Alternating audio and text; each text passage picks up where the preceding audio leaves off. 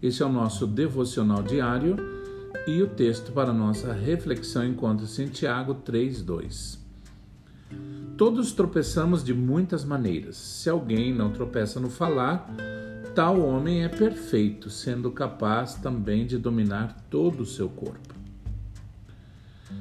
Quando ouvimos fofocas ou palavras maldosas de alguém, temos o costume de dizer: cuidado com a sua língua, olha o que você fala, hein?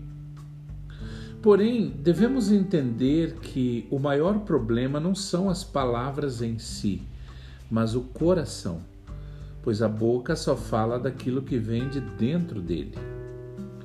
Se guardarmos coisas ruins em nosso interior, assim que falamos algo, poderemos ferir as pessoas à nossa volta. Muitos se comportam mal, falam com malícia, xingam, reagem com grosseiria e nos questionamos: mas como pode? Ela é uma pessoa tão boa, inteligente, vindo de uma família boa. Mas a verdade é que, se não protegermos o coração, tudo de ruim poderá entrar nele: amargura, mentiras, decepções, falta de perdão.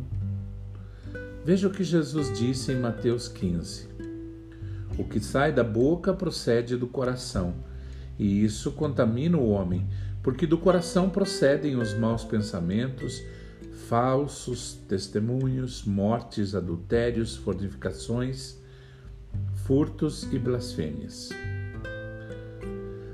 A melhor forma de conservarmos o nosso coração puro é meditar na palavra de Deus e colocá-la em prática, conforme o salmista disse no Salmo 119 guardei no coração a tua palavra para não pecar contra ti. Também é importante nos afastarmos de más companhias que corrompem os bons costumes e não deixarmos que nada de ruim permaneça em nosso coração, nos afastando da comunhão com Deus.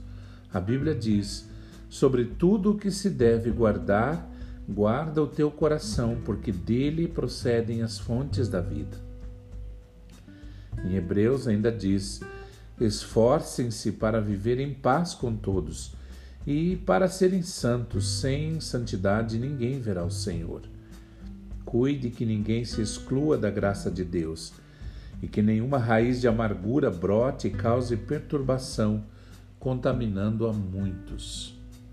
Que você tenha um excelente dia.